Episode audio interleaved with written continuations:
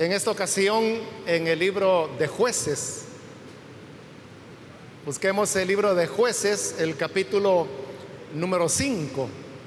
Ahí vamos a leer el pasaje en el cual vamos a estar reflexionando en esta oportunidad.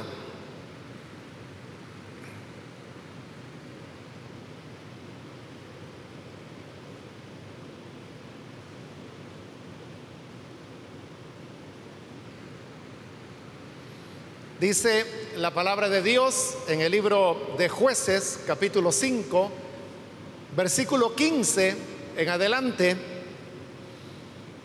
Con Débora estaban los príncipes de Isaacar. Isaacar estaba con Barak. Y tras él se lanzó hasta el valle.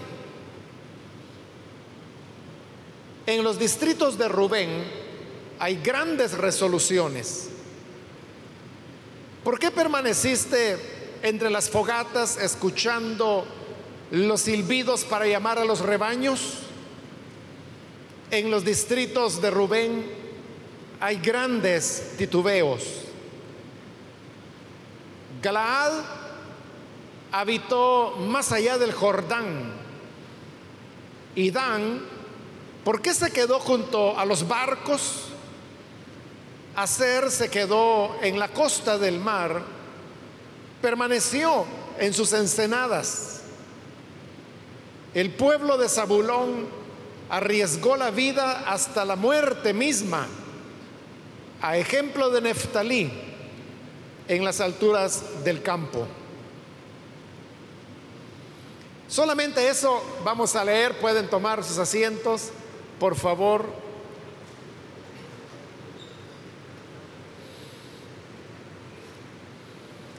Los versículos que hemos leído están tomados de este canto que usted puede ver ahí al principio del capítulo, recibe el título de el canto de Débora. Débora fue una jueza que gobernó sobre Israel en una época cuando ellos estaban opresionados por los caldeos. El Señor le habló a Débora que debían juntar eh, tropas de Israel para poder ir a la batalla, lo cual efectivamente hicieron, y como el Señor se los había prometido, les dio una victoria contundente sobre los ejércitos caldeos. Como resultado de esa victoria, se compuso este canto que lo tenemos ahora en este capítulo 5, es una composición poética, pero que en su momento era cantado. Y dentro del canto se alababa al Señor por la victoria que había dado sobre Israel. Se alababa a una heroína, una mujer llamada Jael, que con sus manos había dado muerte a Císara, quien era el general de los ejércitos cananeos. Pero en los versículos que hoy hemos leído, se está haciendo referencia a las tribus de Israel que sí fueron a la guerra y los que no fueron a la guerra.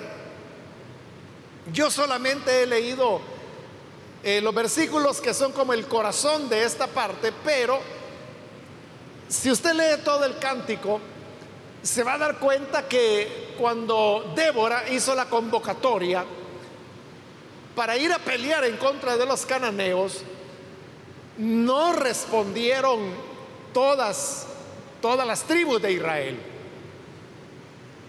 De 12 tribus que Israel tenía que podían ir a la guerra, Solamente seis respondieron y seis fueron y lograron la victoria.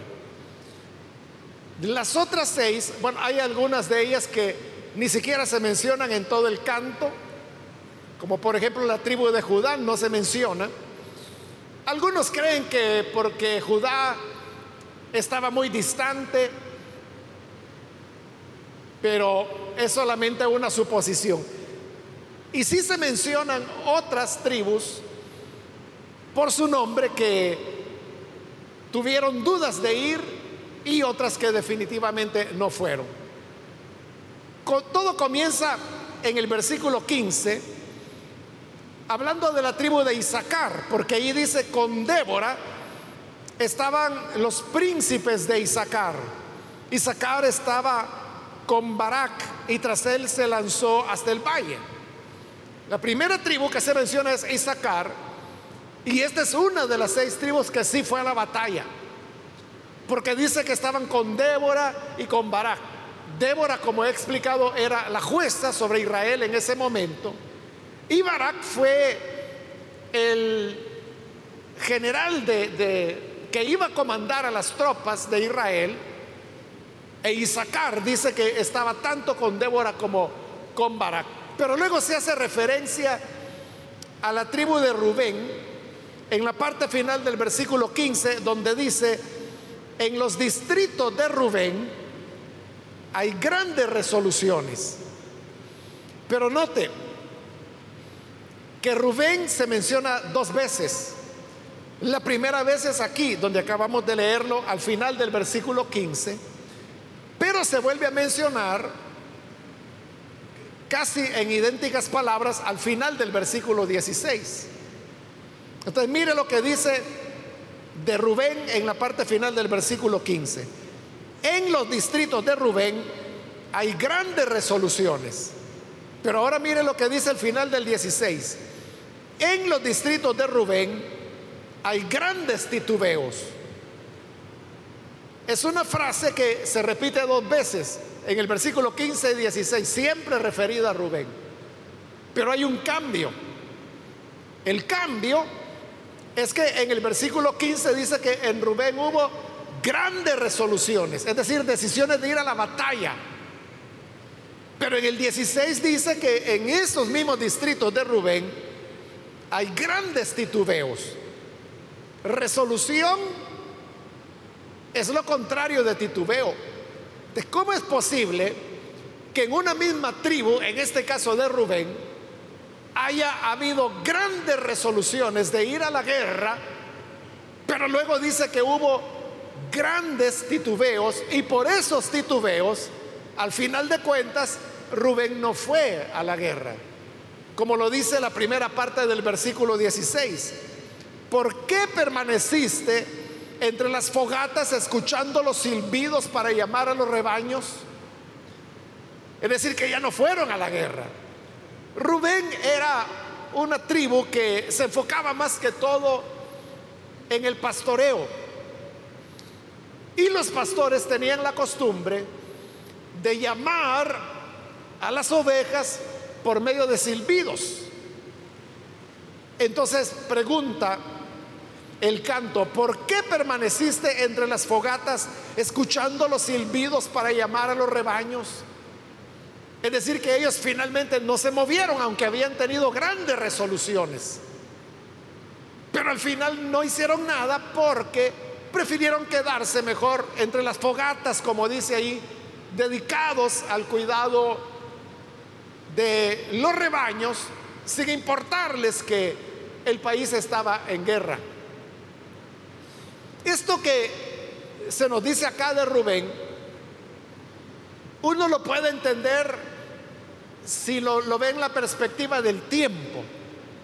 Y al leer estos versículos, lo que ocurrió es que cuando a Rubén llegó la convocatoria que tenían que ir a pelear, inicialmente lo que Rubén mostró fue un gran entusiasmo. Y entonces es cuando dice que en Rubén hubo grandes resoluciones. Ellos dijeron, claro que sí, es el pueblo de Dios, es nuestra patria, es por la gloria del Señor. Se llenaron la boca con grandes resoluciones. Pero a la hora, cuando había que pasar de las palabras a los hechos, dice el versículo 16, que hubo grandes titubeos.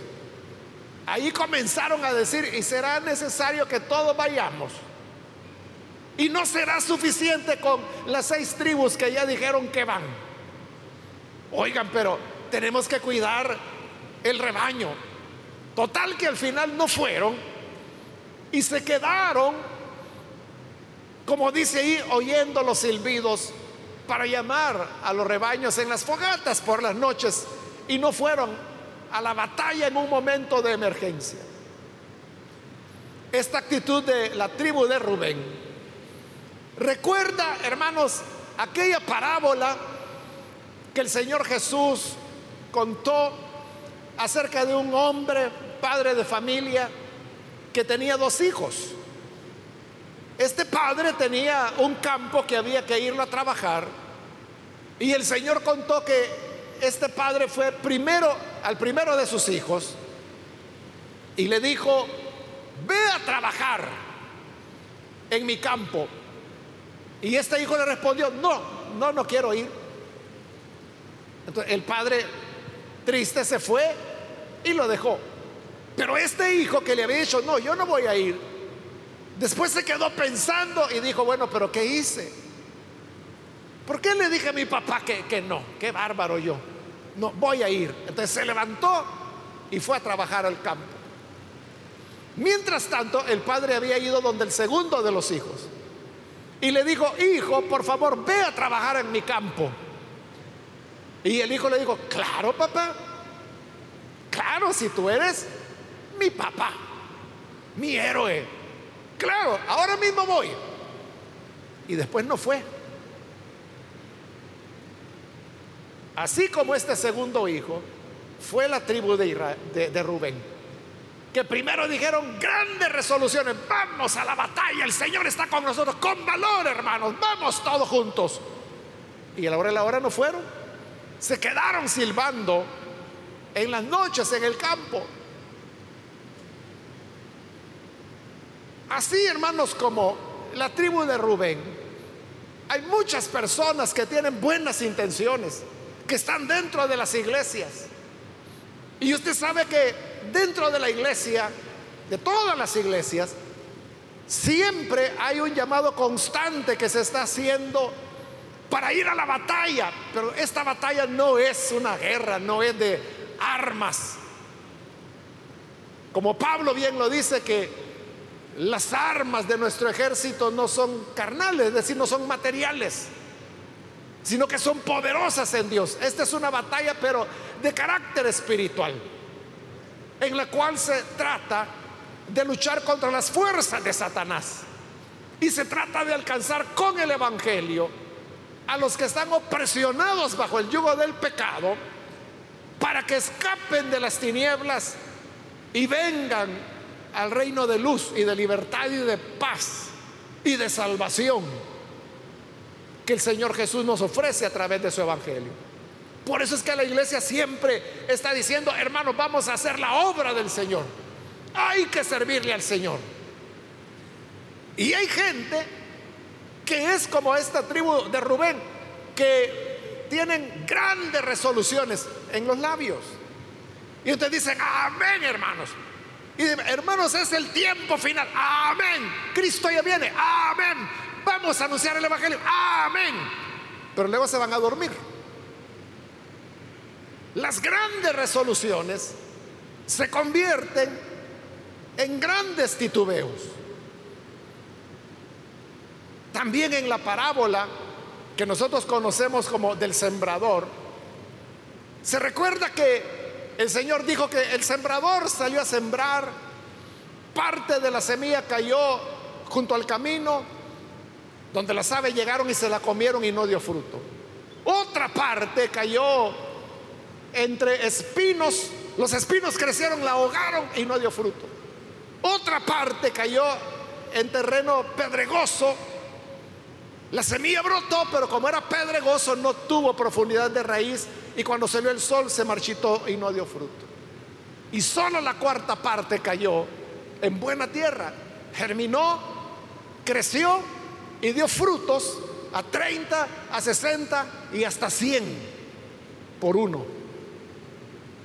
Después, cuando Jesús explicó la parábola, hablando de la semilla que cayó en terreno pedregoso, él dijo, la semilla que cayó entre piedras y que creció Pero como no tenía profundidad de raíz porque era pedregoso, se secó y no dio fruto. Estos, dijo el Señor, son aquellos que cuando oyen el Evangelio, lo reciben con entusiasmo y dicen, amén.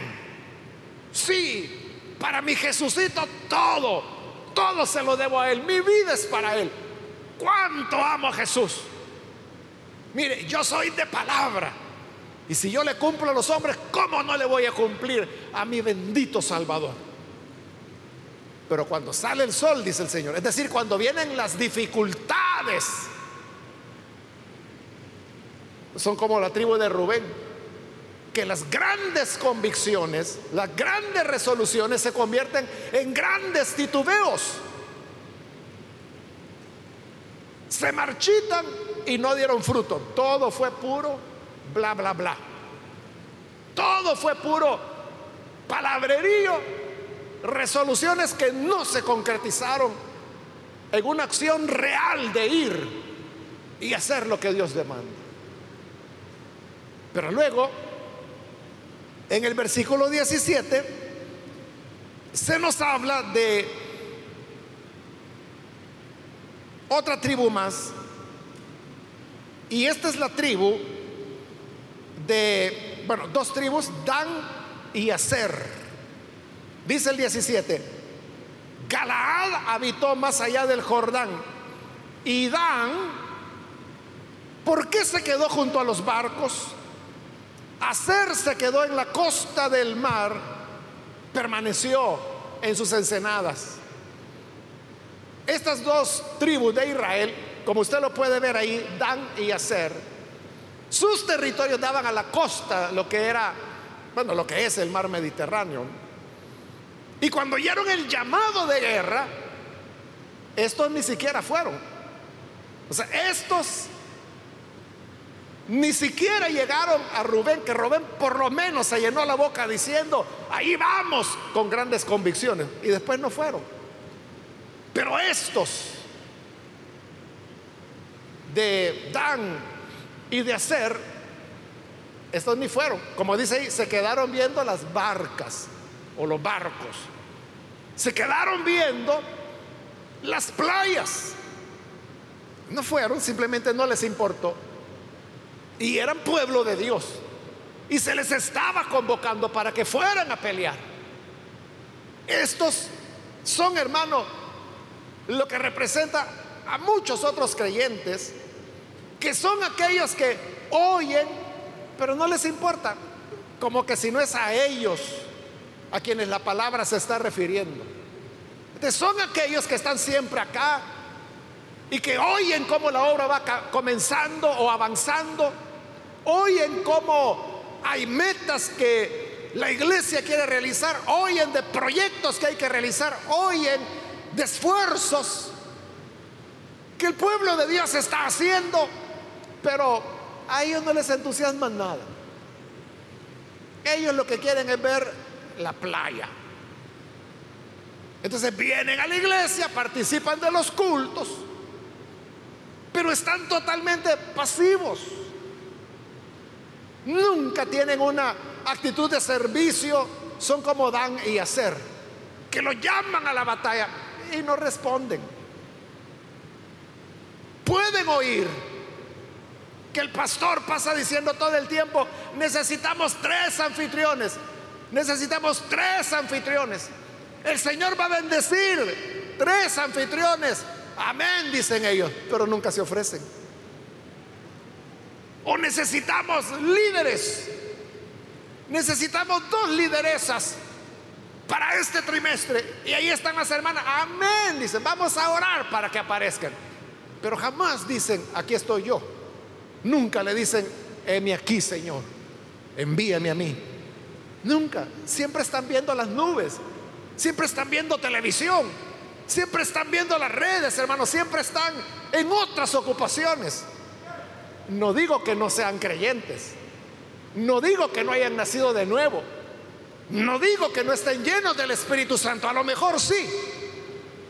Pero no hay la mínima voluntad de hacer algo por la obra de Dios. Es decir, su cristianismo lo tienen porque sí. Vivirlo por vivirlo. Pero no tienen anhelos, no tienen sueños, no tienen metas. Entonces, tenemos aquí tribus que no, que no fueron, tribus que dijeron, vamos, y después no fueron. Y ahora viene lo bueno. El versículo 18, donde se mencionan otras dos tribus, Zabulón y Neftalí. Dice, el pueblo de Zabulón arriesgó la vida hasta la muerte misma, a ejemplo de Neftalí, en las alturas del campo. Es decir, que Neftalí y Zabulón, mire, estos no anduvieron diciendo nada, sino que cuando lo llamaron a la batalla, fueron. Y como dice ahí, subieron a las alturas de los montes, fueron a la batalla, fueron a la guerra.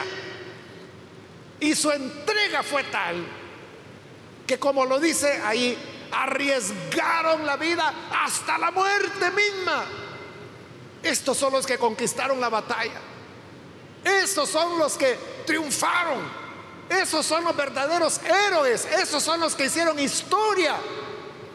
Esos son los que Dios utilizó para que por los siguientes 20 años Israel tuviera paz en todo su territorio. Porque se esforzaron, arriesgaron su vida. Zabulón y Neftalí. Algunos incluso cayeron muertos. Es decir, lo ofrecieron todo por el bienestar del pueblo. Hace, hermanos, ya décadas,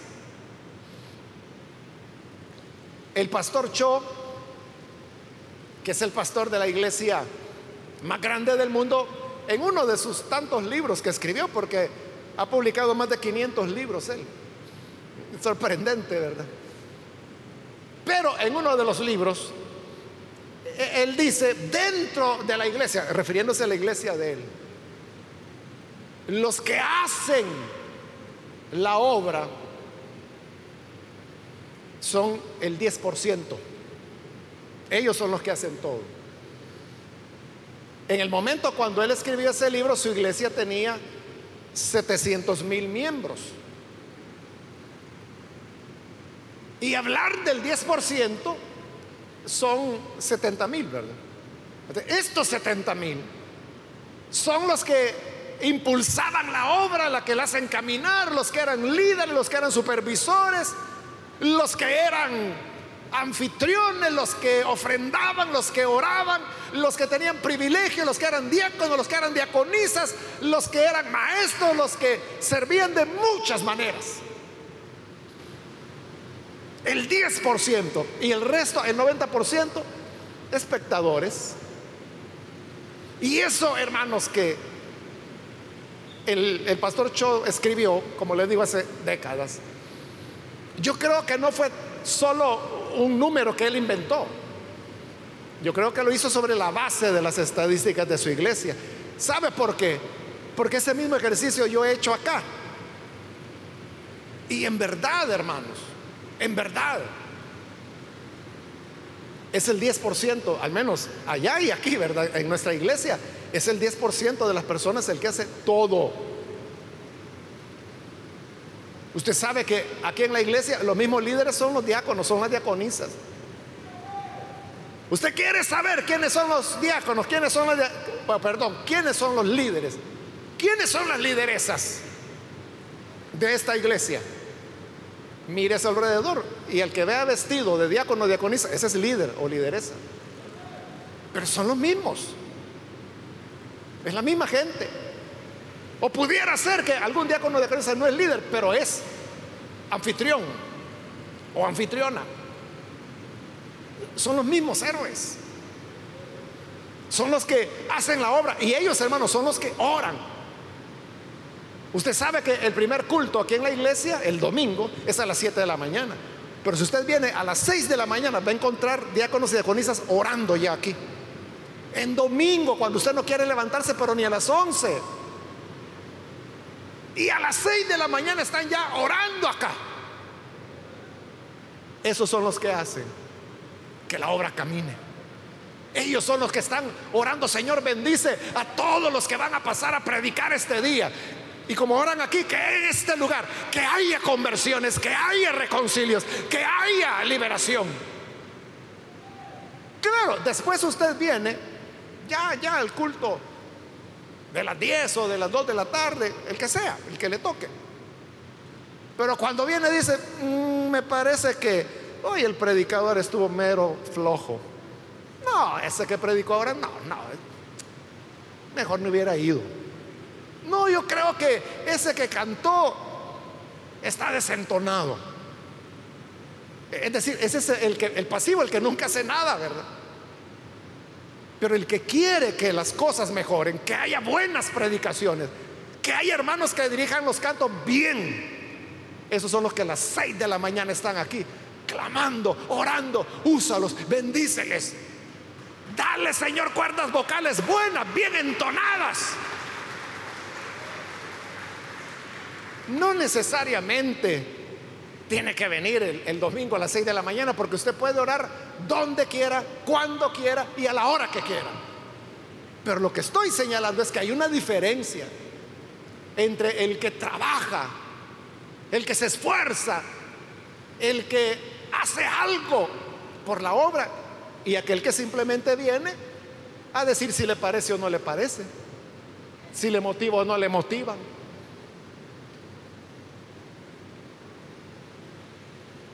Este 10% era la tribu de Zabulón y la de Neftalí.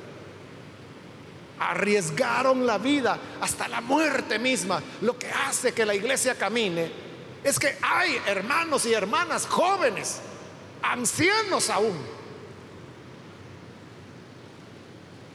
que entregan la vida entera. Y cuando digo que entregan la vida entera, no me refiero a que necesariamente se van a morir aunque a muchos hermanos y hermanas, para honor de ellos y de ellas, se les entierra con su uniforme del privilegio. Porque sirvieron al Señor hasta el último de sus días. Pero entregar la vida no es eso necesariamente morirse, ¿verdad? Es parte, pero no es necesariamente eso. Sino que es que para las personas eso es el centro de su vida. E-, eso es lo que le da sentido es la razón por la cual se esfuerzan, se sacrifican, se empeñan. Hay ayuno, aquí están. Hay vigilia, aquí están.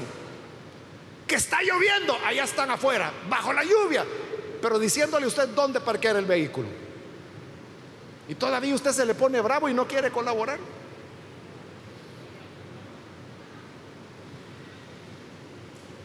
Entonces, el punto es, ¿de cuáles somos nosotros? Somos de la tribu de Dan, que se quedaron viendo la playa, no fueron. Para nada estos ni pillo dijeron, ni se movieron. O somos como la tribu de Rubén que, ah, sí, claro, yo voy, usted solo, solo dígame hermano, ¿qué voy a hacer? Y yo lo hago. Se lo dice y no hace nada.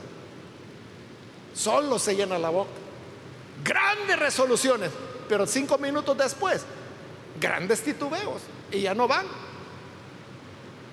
¿O es usted como los de la tribu de Zabulón y de Neftalí, que son los que arriesgan la vida entera hasta la muerte misma para que la obra de Dios salga adelante. Esa es la clave, hermanos. Entonces, nosotros tenemos que estar dispuestos a ser de ese 10% que es el que trabaja, es el que saca adelante la obra. Y si usted me dice, es que mire, después a uno ni le agradecen, es que uno no lo hace para que le den las gracias, hermano. Si usted está esperando que le den las gracias y solo va a hacer algo cuando le den las gracias, entonces no va a hacer nada en su vida. Es que eso es real, la gente no agradece, no le van a dar las gracias. Pero no lo hacemos para que nos den las gracias. Lo hacemos porque amamos a aquel que nos amó de tal manera que envió a su único hijo para que todo el que crea en él no se pierda, sino que tenga vida eterna. Esto es como en toda guerra. Usted sabe que en las guerras hay oficiales de escritorio, de oficina, de aire acondicionado, que, desde ahí están dirigiendo todo.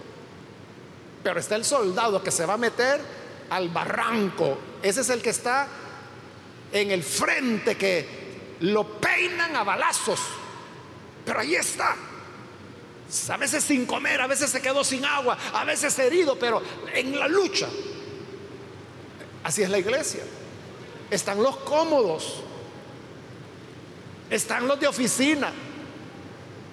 Están los que jamás, hermanos, sus zapatitos se les han manchado, pero ni con una mota de polvo, porque Dios, Dios guarde, ¿verdad? Dios guarde de que se le vaya a manchar el zapatito. Pero hay otros hermanos que dejan las suelas por los pedreros, por las calles, a los lugares donde tienen que ir con las buenas nuevas. Hace poco platicaba con unas hermanas y ellas me contaban de, un hermano que yo quisiera conocerlo. Que fíjese, es en el campo, ¿verdad? Pero cerca de acá de la ciudad.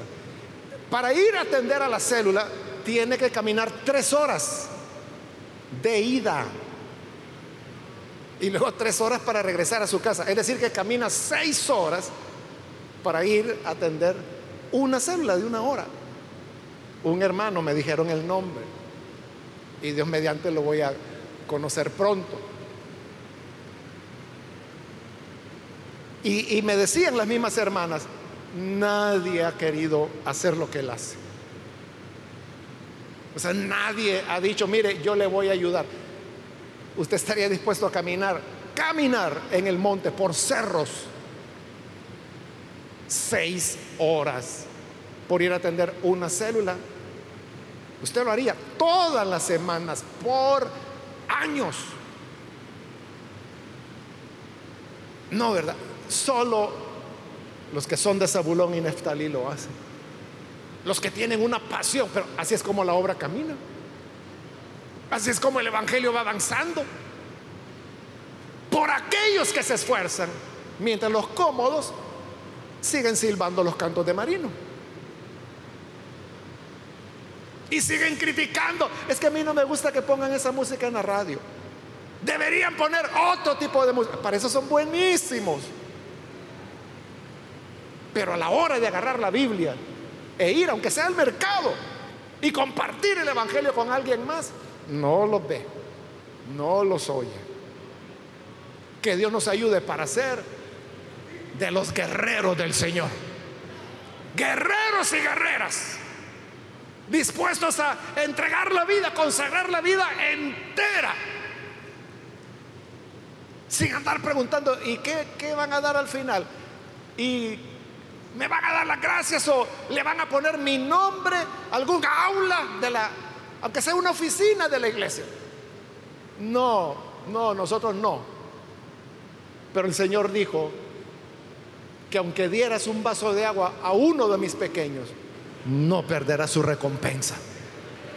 De la recompensa viene del Señor. Pero para aquellos de Zabulón que se lanzan a la batalla, quiera Dios que haya muchos y que no seamos el 10% sino que sea el 20, el 30, el 40. Si con el 10% de las personas, mire lo que se ha hecho. La asistencia a células que nosotros tenemos sumando adultos, niños y jóvenes anda alrededor de 60 mil. ¿Sabe cuántos líderes tenemos? 6 mil. Haga la cuenta. ¿Qué es 6 mil de 60 mil? El 10%. Y eso ha sido así por décadas. Por eso le digo, cuando el pastor Cho dijo eso, no lo dijo inventando cosas. Es una realidad.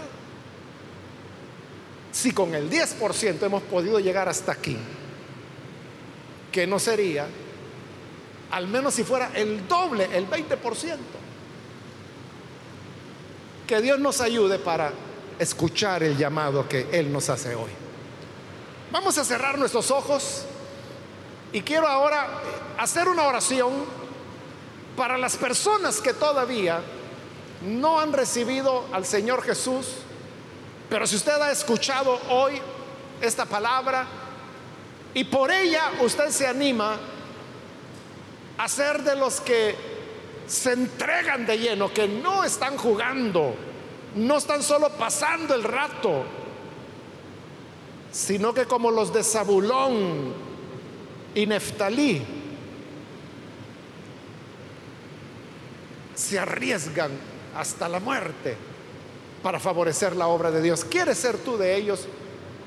El primer paso es creer en Jesús, recibirlo como Salvador. Le invito entonces, si usted quiere hoy recibir a Jesús, póngase en pie en el lugar donde se encuentra. Y con todo gusto nosotros vamos a orar.